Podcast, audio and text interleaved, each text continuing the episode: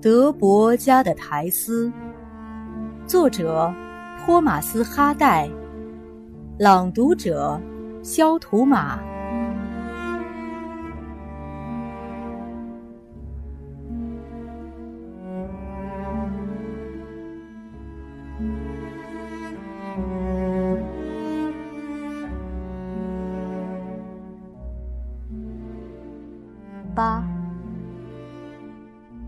车坐在旁边，艾里克·德伯就打马动了身，在头道山梁上奔驰起来。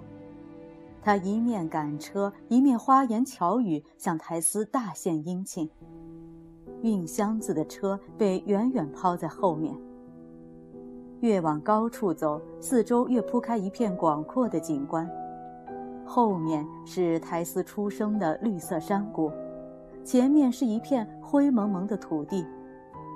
对这片地方，除了上回到特然特瑞奇的短暂访问外，他一无所知。他们来到一道斜坡边缘，顺坡而下的道路又长又直，将近一英里。自打父亲的马出了事，虽说生来勇敢，他一坐车就怕得要命。现在，哪怕最轻的一震，也要吓他一大跳，对护送者满不在乎的神气，他开始感到不安。先生，我想下坡时你会慢一点吧？他装作不介意的样子。德伯扭头看看他，用大白门牙的牙尖咬住口中的雪茄，让嘴唇做出一个拉长的微笑。怎么了，苔丝？喷出一两股烟雾之后，他才回答：“像你这么勇敢美丽的姑娘，还问这个？我向来飞奔下坡，没有比这更提神的了。可现在也许不必这么快。”啊，他摇摇头：“这事我一人做不了主，还有地步的考虑。他小脾气可不好对付。”谁？当然是这匹母马了，我看他刚才扭头瞧我来着，样子不善呢。你没注意？别想吓唬我，先生。”苔丝倔强地说。“嗯，我可没吓唬你。要是哪个活人能制服这匹马的话，那就是我。不见得哪个活人都行，可我有这份力量。那你干嘛还要这匹马？”啊，问得好！我命中注定的吧？大概，地步已经踢死一个男人，刚买到手的时候又差点把我给踢死。可是后来，我可是说真的，我也差点整死了他。不过他还是很暴躁，非常暴躁，有时候坐在他后头真有点性命难保。他们这时刚开始下坡。显然，不论是出自马的还是主人的意愿，那马都非常明白主人的把戏，不顾一切地飞跑起来，连主人的暗示都不需要。下坡，下坡，车子飞跑，车轮陀螺般嗡嗡直响，车身东颠西拨，车轴与前进的直线之间形成一个斜角，马在前面直窜。一起一伏，时而一只车轮离开了地面，一连好几码远；时而一块石头被踢出老远，打着转转飞过陆离。马蹄溅出的火星比阳光还亮几分。越往前跑，道路两旁的视野越开阔，路两侧的护堤像一根劈成两半的木棍，从他们的肩膀飞掠而过。风吹透苔丝白色的纱裙，直扑皮肉。她新洗过的头发在身后翻飞。她决心不露惧色，可还是紧紧抓住了德伯持缰的胳膊。“别碰我的胳膊，不然咱俩会被甩出去的。”抱住我的腰。他抱住他的腰，就这样一路到达坡底。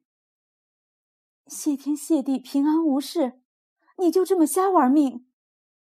苔丝满脸通红的说：“苔丝，呸！你又是性子。”德伯道：“这是实话。”好啊，刚一脱离危险，你就忘恩负义，撒开手了。先前不自觉的抱住他时，对所做的事他并未考虑。没顾上他是男是女，是木棒还是石头。恢复自制后，他缄口不言。就这样到达另一个坡顶。好了，再来一次。德伯道：“不不。”苔丝说：“请你理智点吧。不过既已爬上了这一郡最高的山顶，总得下去呀。”他回答。他一松缰绳。车又再次飞奔而下，车身摇晃时，德伯把脸转过来，嬉皮笑脸地说：“来吧，再用你的胳膊抱住我，跟刚才一样，我的美人。”“绝不！”苔丝自尊地回答，尽力坚持不去碰他。“让我亲亲你的樱桃小嘴巴，苔丝，红脸蛋儿也成。那我就停车，以名誉担保，一定停车。”苔丝大吃一惊，更往后面缩去。见他这样，他一打马，把他摇得更厉害。别的不成吗？最后，苔丝绝望地叫了，一双瞪得野兽般的大眼盯着他。母亲把她打扮得这么漂亮，分明害了她。不成，亲爱的苔丝，他回答：“哦，我不知道。”好吧，我不介意。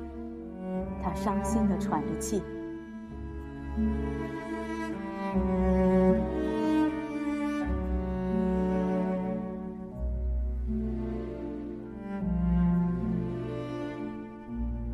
他一收缰绳，车慢了下来。他正要应上那令人垂涎的一吻时，仿佛并未意识到自己的端庄，苔丝把身子一闪。他双手站着缰绳，只好由他这么做。好啊，该死的！我要摔断咱俩的脖子！他那任性多情的旅伴骂道：“你说话这么不算数，你这小妖精！”好吧，泰斯道：“既然你这么大决心，我就不动。可我还以为你作为亲戚会待我好，保护我呢。”亲戚见他妈的鬼！来吧。可我不想要任何人亲我，先生。他哀求道，一颗大大的泪珠开始滚向面庞，嘴角也在颤抖，竭力忍住不哭出声。早知这样，我不会来的。但是他无动于衷，他只好坐稳，让德伯给他强迫的一吻。他刚吻完。他就满面羞红，忙掏出手绢去擦脸上被碰过的地方。他满腔热情似火，见状大为恼怒，因为他这样做自己并不自觉。你这么个乡下丫头，还怪敏感的。”青年道。苔丝没搭理这句话。说真的，他也不大懂这话的意思，不明白自己擦脸的本能动作。其实等于让别人碰一鼻子灰。实际上，他已取消了这一吻。假如这在物质上可能的话，隐约觉出惹他生气了，他就目视前方，默不作声。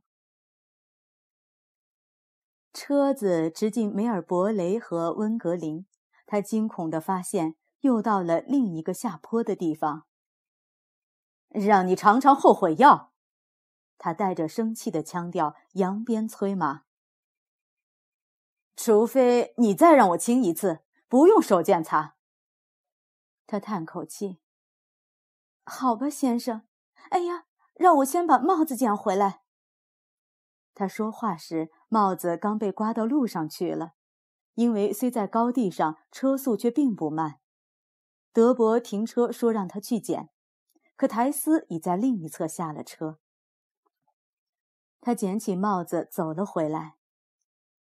你不戴帽子更漂亮，真的，要是能不带的话。他越过车后背，只把他打量。好了，上车吧。怎么了？帽子已戴上，系好，可苔丝站着不动。不了，先生，他说，露出了他的红唇皓齿，眼睛燃烧着胜利和鄙夷的光芒。再不上车了？怎么？你不肯跟我坐车了？不，我要走着去。离特然特瑞奇还有五六英里呢，几十英里也不管。再说后头还有大车呢。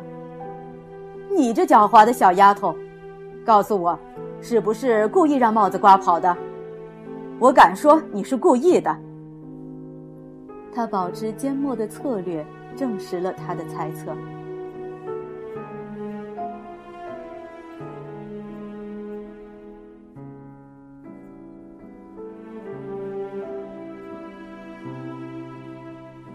于是德国气得破口大骂，用上了所有想得出的字眼。他突然扭转马头，想把车朝台斯赶过来，好把他堵在马车与树篱中间。可是，这么做会伤着他。讲这种脏话，你不害臊？台斯已爬上了路篱，气愤地大叫：“我压根不喜欢你，讨厌你，恨你！”我要回家找妈妈去！我要回去。看到苔丝发脾气，德伯的气反倒消了，哈哈大笑起来。嗨，我可喜欢你了，他说。来吧，别吵了，我绝不再违你的意亲你了，以性命担保。可苔丝不听劝诱，不肯再上车。不过他不反对他赶车跟他并排走。就这样，慢慢的朝特然特瑞奇前进。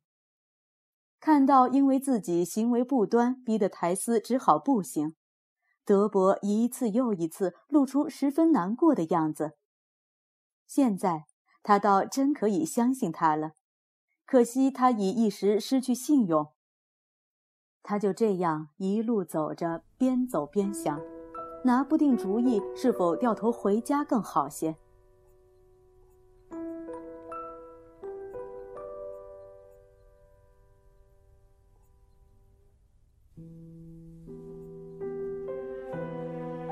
可是，先前既已下定决心来，此刻再犹犹豫豫改变主意，是不是太孩子气？